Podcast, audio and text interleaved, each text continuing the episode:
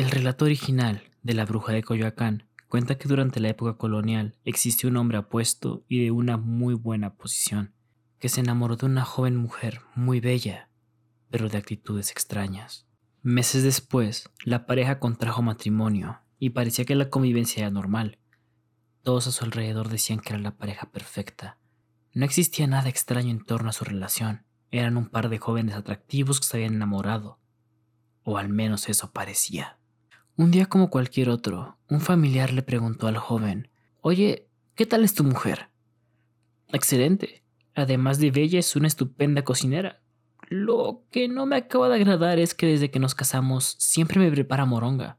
Esto extrañó al compadre, ya que no es algo normal que la moronga se coma, y mucho menos con tanta frecuencia como su compadre acaba de comentarle. Pero al no tener certeza, se retiró, y al día siguiente regresó y le dijo, Compadre, Fíjese, no es por chismear, pero a mí me dijeron que es malo comer moronga.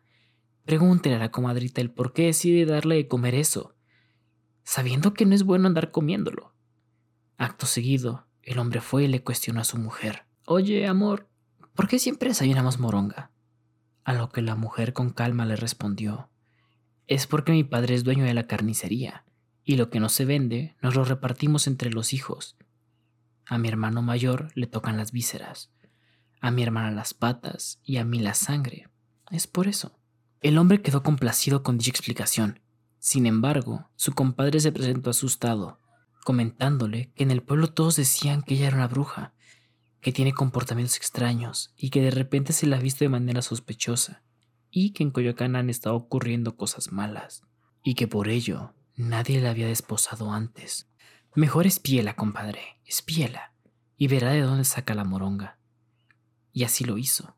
En la noche, después de irse a dormir, el hombre se mantuvo despierto durante unas horas para percatarse que su esposa se estaba levantando de la cama.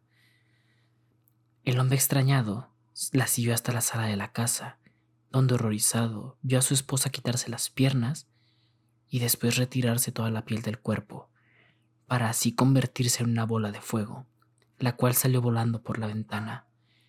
El hombre quedó impactado y sin habla. Corrió a ver a su compadre y le contó todo lo que había visto. Compadre, compadre, salga rápido, por favor, gritaba el joven, quien al ver a su compadre sin mediar palabra le tomó el brazo y se lo llevó a casa. Ahí encontraron la piel de su esposa. El compadre al verla se quedó sin habla, mas en un momento de lucidez le dijo, quemémosla. Así ya no podrá regresar y ya no seguirá matando a más niños. Y así lo hicieron. Tomaron la piel y las piernas de la joven, las tiraron al fuego y las vieron arder. La joven, quien al regresar y no encontrar su piel gritaba enfurecida y al mismo tiempo asustada, pues la mañana se acercaba y el sol empezaba a verse en el horizonte. El joven escondido y muy asustado vio cuando los primeros rayos de sol quemaron a su esposa, y este fue el fin de la bruja de Coyoacán.